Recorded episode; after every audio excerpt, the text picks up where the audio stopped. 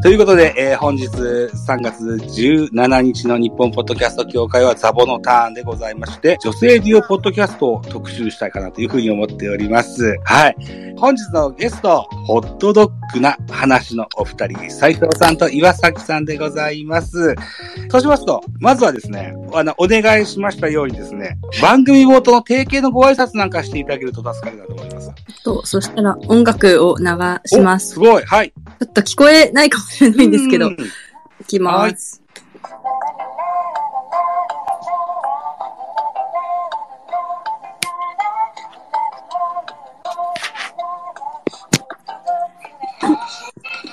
こんばんは、斉藤です。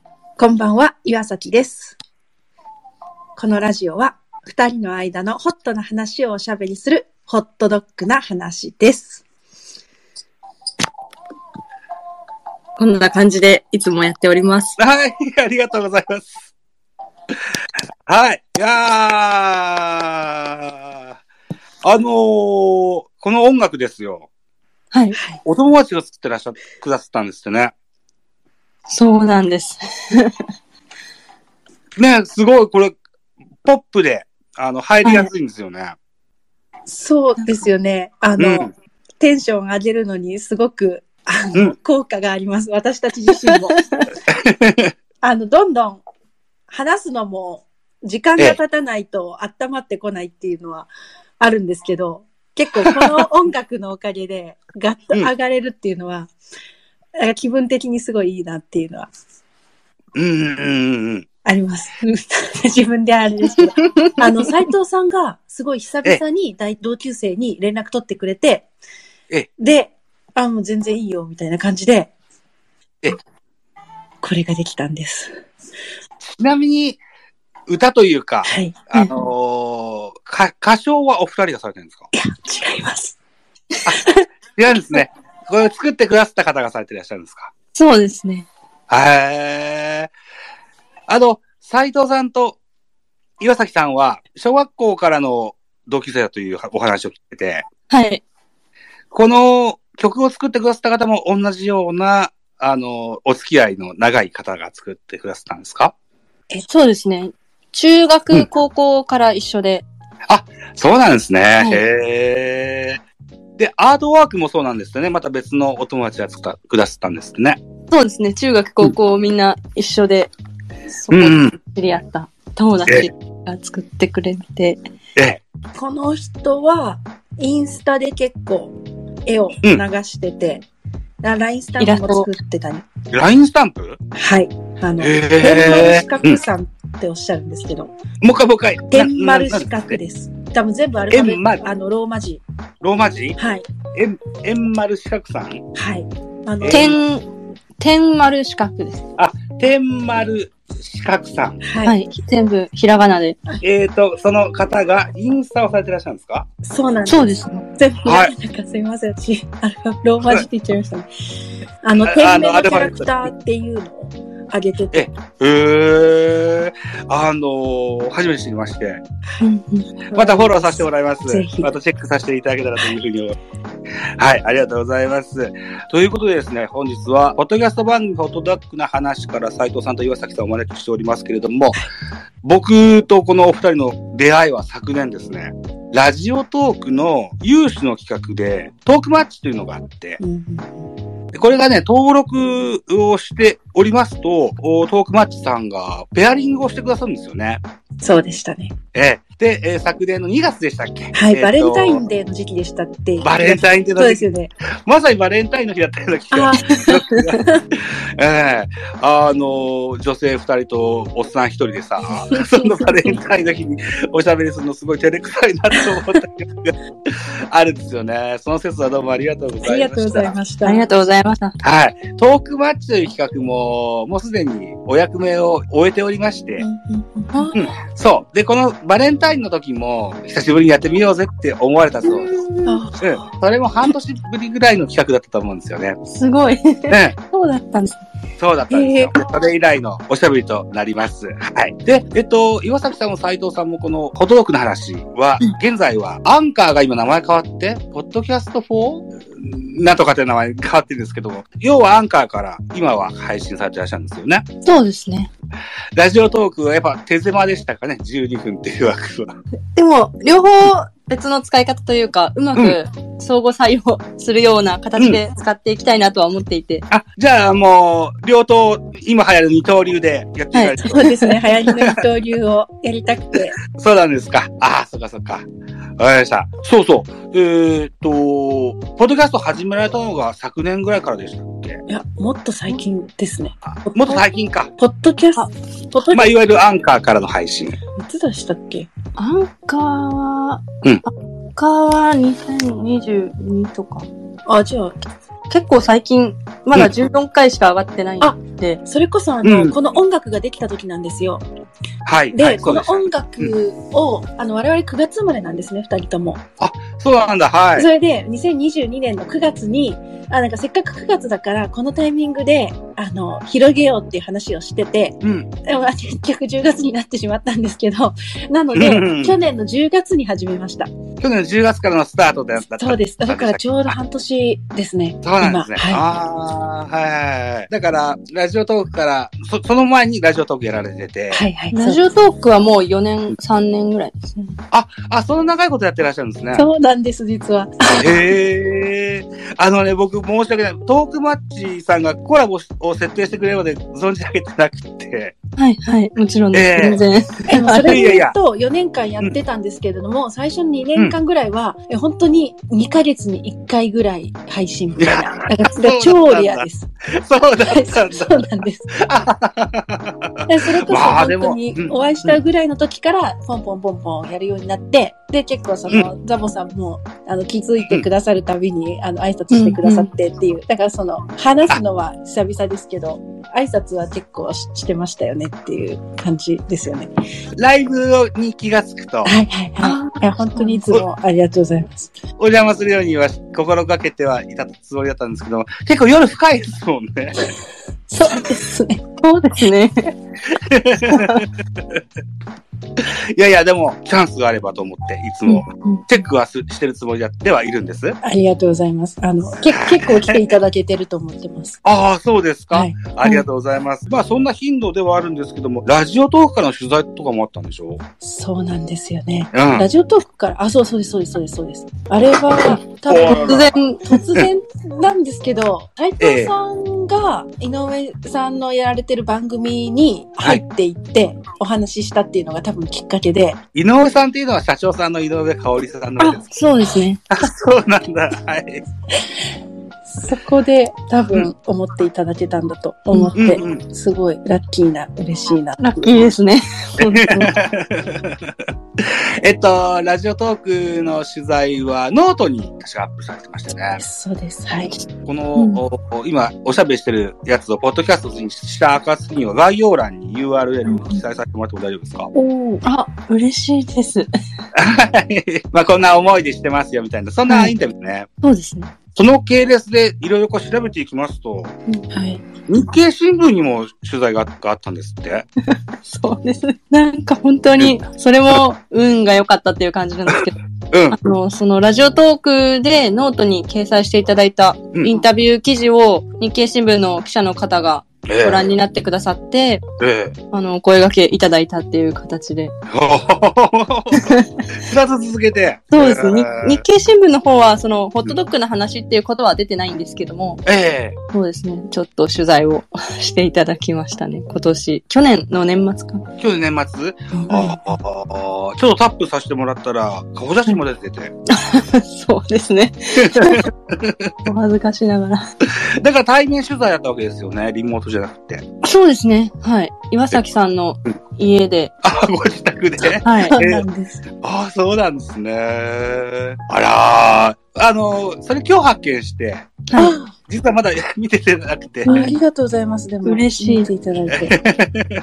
またチェックさせていただきますから。ありがとうございます。はい。えー、いうことで、えー非常にこう、話題豊富なお二人なんですけれども、今回はですね、女性デュオポッドキャストという特集をしてみたいかなというふうに思ってのスタートだったんですけども、そもそもななんで女性デュオポッドキャストしようかな、きっかけがありまして、はい僕の長男が今スマホを使ってて、うん iPhone、iPhone じゃないな、Android を使ってまして、うんうんうんで、Spotify をインストールしてるんですよね。僕、それ以前から、一昨年ぐらいから Spotify で有料会員なんですけど、うん。うんうんうん。ぜひあの、契約を DO の方にしてほしいって言われて、うんうん長男も有料で聞きたいよということで、あそう、え、あ、ディオなぁと思って、ディオといえば僕、僕の世代で言うと、アミンを思い出すんですよ。アミンご存知？あ。松はあの、松はの、そうそうそう。あの、松はのお二人は女性デュオだなと思って、あ、女性デュオポッドキャストなんかがあ特集してみると面白いかもなと思って今日お誘いさせてもらったんです。ありがとうございます。また、ありがとうございます本当にラッキーです。あそうです。はい。でね、たまたま今日、アップルポッドキャストのアイコンじゃないわ。アプリ、アプリをタップしうんて、うんうんうん下の見つけるっていうボタンをタップしてみたら、はい。うん。女性史月間なんですね、今。3月。うんおご存知でした？僕初めて今日知した。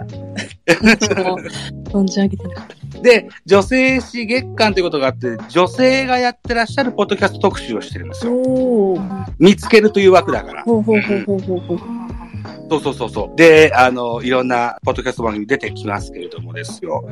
斉藤さんと岩崎さん、お二人で番組を始める、ポッドキャストを始めた、なんかきっかけがなんかありましたか？ねきっかけは、うん。なんか、私がずっとラジオの裏方として仕事したいなと思って、うん。まあ仕事をするには自分たちで作れる、そのスキルがあるってことを、まあ外に発信していければ、うん。まあどっか繋がるかなと思って、うんうん。裏方としてやりたくて、まあ一人でラジオをやるのはあれだったんで、はい。同級生の朝木さんにちょうどコロナの時期だったんで、家にいることも多くて、誘って始めたっていう感じでしたね。なんで、なんかその時は女性デュオとかっていうことも全然意識せず、なるほど。誰にやろうみたいな感じで始めました。なるほどね。お二人の番組はラジオの話題もよく出ますもんね。そうですね。ね。岩崎さんはその斉藤さんからのお誘いを受けてどのような感想を持たれて、いざやってみようかというふうな腰が上がったんですか？あ、そうですね。結構、うん自分の意見を発信するというか、はい。ちょっとそこに興味があったので、うんうん。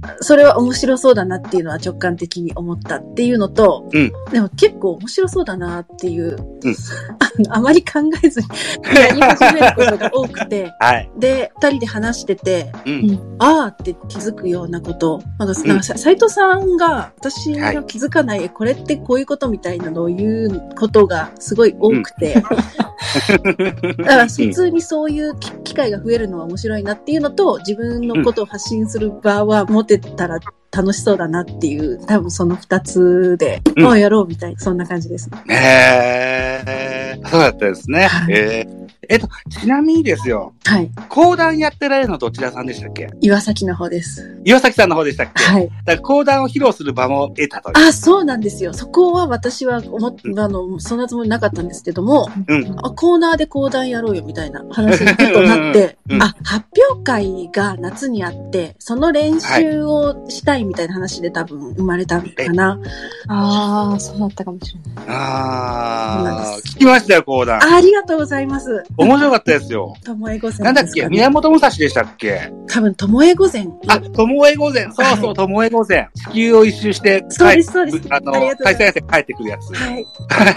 あれ、あれ面白かったですよ。そうだ、ちょうどあれか、鎌倉殿の13人うん、そうですがねはい。やり始めた頃ぐらいに二人、あの、三人で喋り始め、喋ったあ、ことがそうですね、そうですね。鎌倉殿の話したの覚えてます。ね。はいで、えっと、ともえ御前は、秋元あ、そうです、そうです、そうです。そうですね。がやってらっしゃったんですよね。はいああ、そうでしたね。あれも思い出されますね。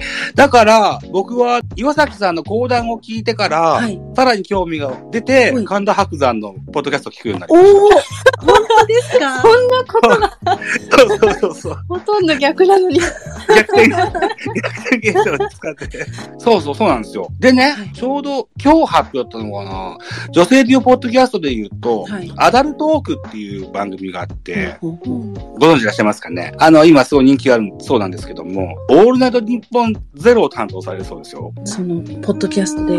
ポッドキャスト番組さんが、お地上波のパーソナリティさんを務められるそうです。すごいですへね。ーっていう発表が多分、確か今日あったんじゃないかな。なんか昨日結構記者会見があったみたいな。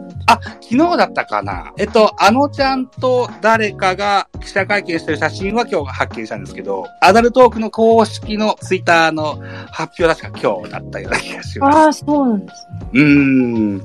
えー、それ日本ゼロ？はい。を担当する、うんポ。ッドキャスト？地上波では流れないやつですかね。オールナイトニッポンゼロっていうのは地上波でも流れるのじゃないのかな。もうそれのラインナップ、フワちゃん、あのさん、うん。でたくまさん、マジラブさん、三四郎さんだけだと思うんですよね。で、なんか金曜日か土曜日かがあ日替わりみたいなやつなかったです。あ、週替わりのところの。週替わりか。うん。アダルトーク参加される。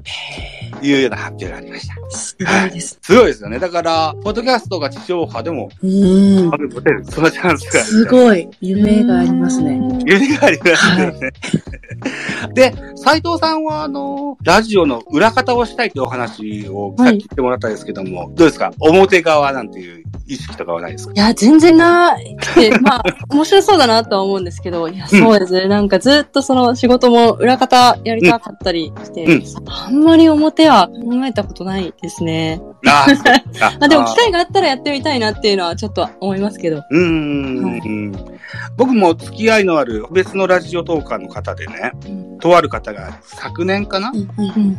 それまでずっと不動産会社に勤めてらっしゃったんですけども、はい。転職されて、まあラジオ系に行ったは行ったんですけども、まあラジオというかこういうポッドキャスト系かな、うんうん音声広告を中心とした。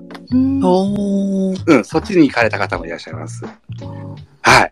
えー、望めは叶うと思いますので、そうですね。今、ポッドキャストでやってる芸人さんのラジオは裏方で入ってて、まあそう、ちょ今っとそうですね。裏方って何するんですかまあ台本書いたり、企画作ったり、放送作家みたいな感じです。そうなんだ。そうですね。なんで、ちょっと叶ってはいるというか。今もじゃあできてるんじゃないですかあ、そうなんですよね。へえ。あ、内緒？いや、全然、あの、ぼうんぼあの、ツイッターの概要欄とかにも書いてて、かなめストーンさんのかなめちゃん村と、獅子頭のピピパピパ放送局っていう、その二番組ちょっとお手伝いさせてもらってます。あ、そうですか。はい。カナメストーンさんっていう方はなんか聞いたことあるな。あ、そうですか。で放送作家。みたいなことを少しやってますね。あらららら、知らなかったから。すいません。いやいやいや、そんな、大したことできてるかわかんないですけど。そうなんですね。えええっと、あ、ごめんなさいね。ちょっとさっきからストーブは延長ボタンを押す、あの、促すの。ちょっと、数秒で戻ります。ごめんなさい。延長してください。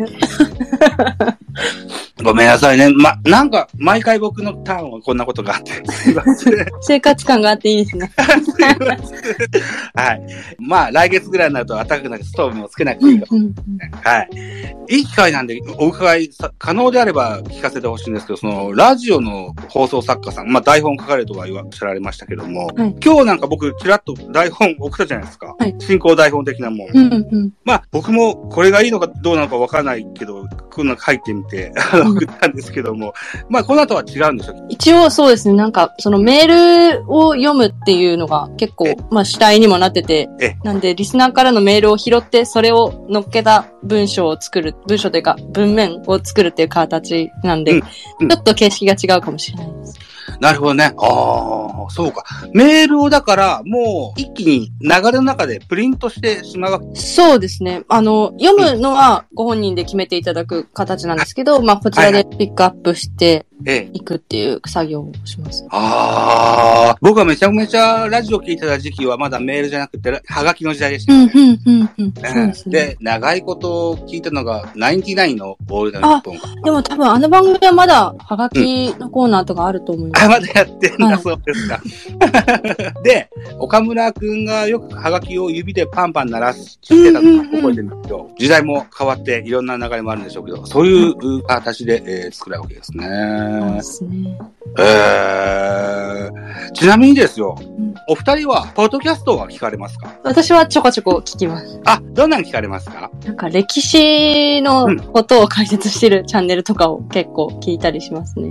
例えば古典ラジオとかですか？いや、古典ラジオじゃなくて、うん歴史の、あタイトルをちょっと忘れてしまった。古典ラジオではなくて、うんなんか、リートンさんともう一人の方がやってるラジオ。名が全然出てこないです。二つ二番組歴史のやつを聞いてて。うんうん。なんか歴史の解釈を、これはこういうことなんだよみたいな説明してくれるようなラジオ。なんか、なんか古典っていうか、あの、うんニュース解説じゃなくて、歴史解説みたいな。私もあの、うんおすすめしてもらって聞く回があったりするんですけど、ええ 私はタイトル忘れちゃいました。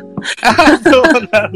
同じような女性お二人でおしゃべりされてるようなポッドキャストは聞かれませんか？上なんかその、ザボさんに事前になんか質問としてお送りいただいて考えたんですけど、なんかうん聞いたことがなかったなと思ってあ、そうなんだ。ああ。今日。うん。今日は残念なことにもう一番組、うんうんあの。キャスティングをして、ちょっと都合がつかずにという形になっちゃったんですけども、斉藤さんと岩崎さんのポッドキャストの話は小学校から高校までの同級生のお二人がおしゃべりされてるじゃないですか。はい。もう一つ僕が聞いてる番組で、はいでお誘いしてちょっと都合がつかなかったのが、ノンカフェインなラジオっていうのは、だったんですけども、これがまた面白い、あの、人と人とのつながりでしてね。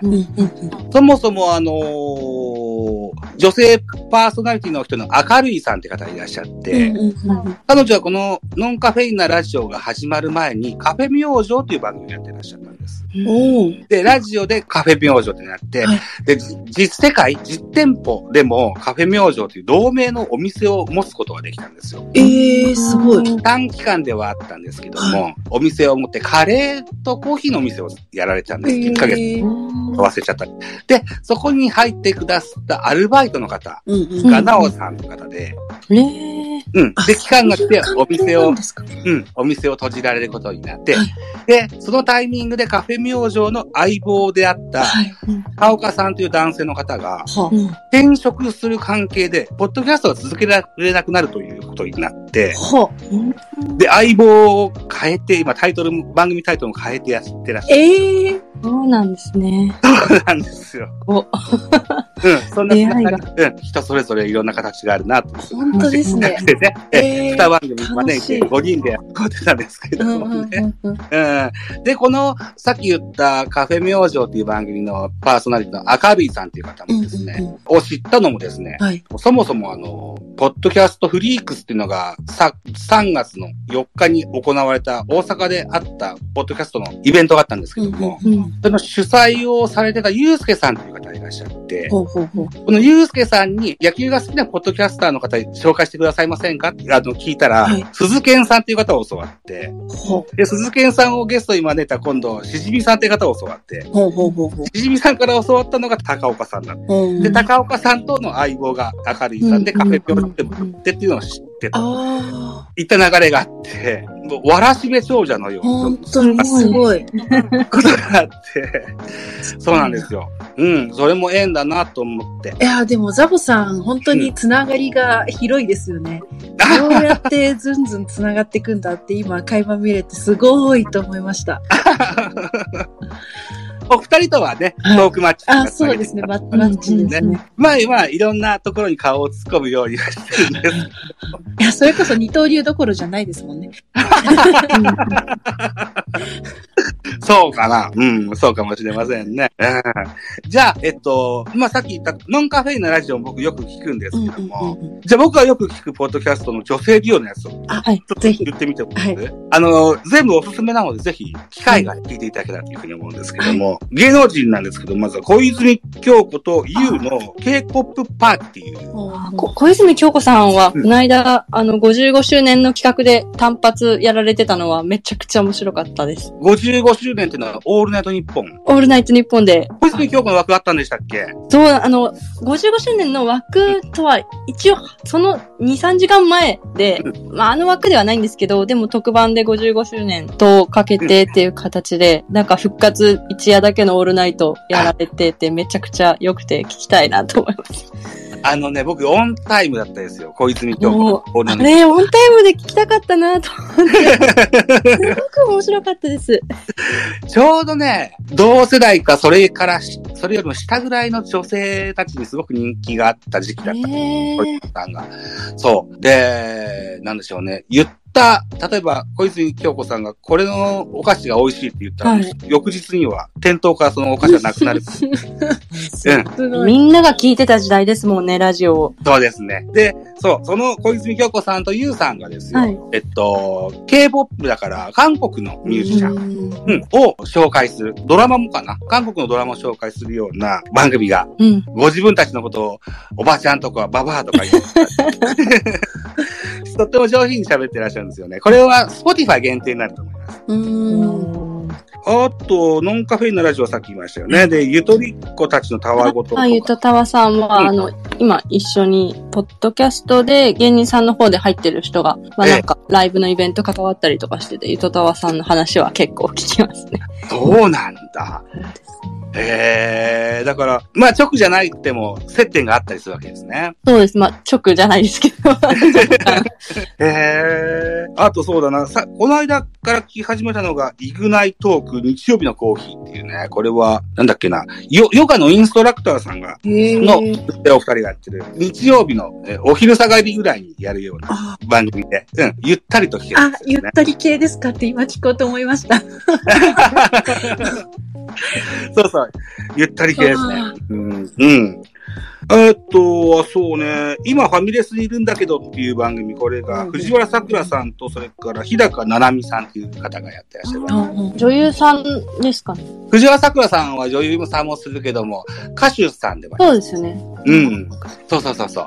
日高七海さんは女優さんでいらっしゃいますね。うんうん。えーこれもね、なんでしょうね、対面トークで、収録環境じゃない場所で撮ってらっしゃる、ロケのような、そんなラジオ番組えー、うん面白い。など、な、な、などなどいろんな番組がありますよ。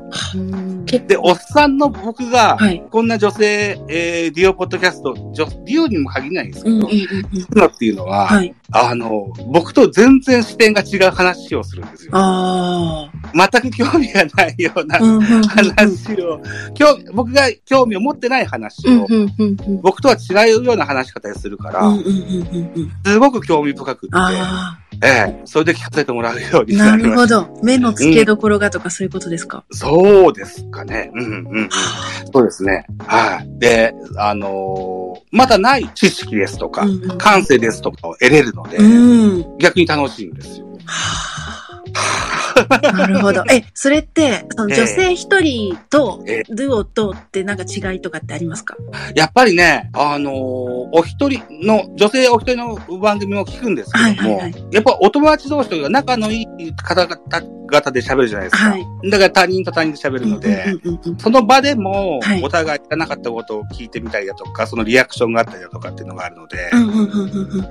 僕、そういう相方っていうのは今まで一回もいたことないんですよ。ポッドキャストで始めて。あ一人でやられてるんですね。うん、あのー今、生きてる番組は4番組、辞めた番組が3番組ぐらいあるんですけど、はい全部一人でやってあ。る。そうなんですよ。あ、二人でやったらこんなことがあるんだなと思いながらええ聞かせてもらう。で、あと、お二人もですよ。はい。どうですか？今回はリモートですけども、はいあの、対面収録の方が多いんでしょ？ほとんど対面がない。あ、ほとんど対面はないですか？はい。あ、そうなんだ。女性ディオのポッドキャスト番組の方々は、多くの場合が対面なんだろうなっていうふうに感じることが多かったもんですから。っていうのもいいなと思ってて。で、お二人のラジオも、はいそういう幼馴染さんで、はいまあ、リモートだったらリモートでもいいんですけども、夜のおしゃべりを、はい。なんかこっそり聞かせてもらってるような印象があって、なんか、なんとなくこう、背徳感が自分の中に芽生えます。あ なるほど。悪いな悪いなと思いながら。そうか、確かに。うん。そうなんですよね。でも、ポッドキャストな話の、あホットホットドッグな話、ホットドッグな話の、はい第1回は、レンタルスペースでやったんですよね。あ、そうです、そうです。あれは結構もう、そうです。レンタルスペースなので、ちゃんと日が昇ってる時間。日が昇ってるんですから、そうね。で、なんだろう、打ち合わせ3時間とか言ってまああ、した。そうなんです。そうですね。毎回打ち合わせが、ほんとそのぐらいですね。3時間から5、6時間とか。もっと、うんまあなんか一つのトピックを決めてから、それを練っていく時間が割とあるっていう感じですね。そうか、ネタ出しからスタートするのか。そうなんです。なんかその最近の疑問から、これってなんでこうなってるんだろうみたいので、一個仮説を立てて、うんそれの答えを一つぐらい、一つ二つなんとなく出してから、そこから広げていくような形のラジオでやってるので、そこを見つけていくまでが結構ああ。いいんですけど、若干時間はかかったりしてます。でも楽しみながらやってらっしゃるような印象めちゃくちゃ楽しいですね。そんなお二人の番組なんですけども、ホットドッグの話はどのような番組なんですか？あの、うん。そう、さっき斉藤さんが言ってたみたいに、結構日常で、え、これ何みたいなのを、うん。あの、LINE の、二人の LINE でうん。なんかメモしてストックしとくんですよ。で、はいはい。それについてちょっと深掘れたら、深掘って一つ答えが出たらいいなみたいな感じで、なんかテーマを。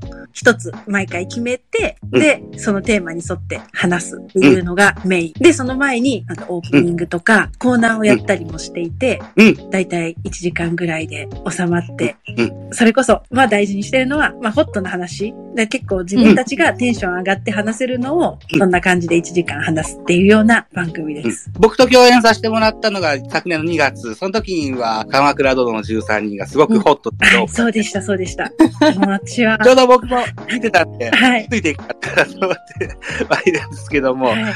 今どうですか？あの、どうする家康を見てらっしゃるんですどうする家康はどうするかなって感じなんですけど。か そうなんまだそうですね。なんか初回からうん。それ以外終えてなくて、うん追いつき、追いつきたいなっていうところで、めちゃくちゃその家康だから見たかったし、松本さん、松本潤さんだからめっちゃ見たかったんですけど、なかなかそのタイミングうん。を 一回逃してしまうとうん、追いつけてなくて、うんこれから見たいなっていうところですね。ああ、あ、興味はあるけども、お忙しくて追いつきたいって感じですか？そうなんああ、お二人が今一番ご興味があるっていうのはどのようなものがあったりします？私は今は、あの、その、テレビ番組で言うと、朝ドラが結構、あの、舞い上がれはい。あれ、うんすごい面白いです。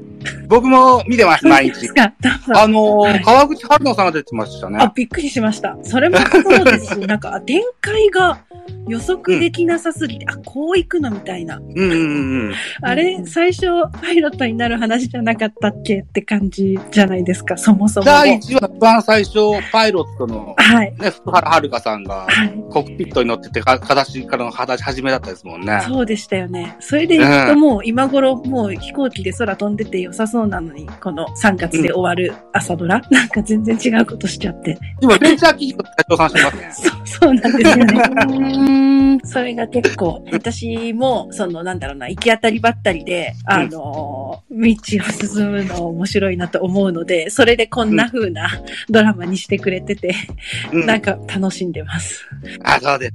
ああ。斉藤さんはいかがですか？そうですね。なんかテレうんテレビとかラジオは、うん今、深夜ラジオは、うんまあ相変わらず聞いてて、それだとマジカルラブリーさんのオールナイトがはい。結構楽しいなと思って聞いてるのと、あとえ TVer で、まあ昔のやつなんですけど、今ロンバケとラブジェネレーションが上がってるので、それをあらまあ、そうなんだ。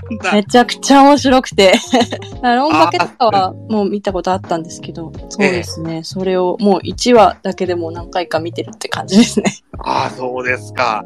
えっ、と、この日本ポッドキャスト協会のスペースの僕のターンの前回のおゲストがですよ。はい。キムタクモノマネの芸人さんをお招きいたしました。そうだったんですね。そうなんです。K 拓也さんっていうはい。方なんですけども、はい。もしよければ、アーカイブ日本ポッドキャスト協会ニュースレターというポッドキャストの枠に残って、うんモノマネとポッドキャストの融和性について語ろうみたいな、そんなタイトルだと思うので、もしよければ聞いていただけたらというふうに思いますよ。はい。いうことで、えっと、斉藤さんは今、あのーラジオの放送作家されて、オールナイト日本55周年の話もちらほら出てきましたけども、あの、聞かれたやつで印象に残った番組ってあったりしますか？オールナイト日本の55周年のやつで。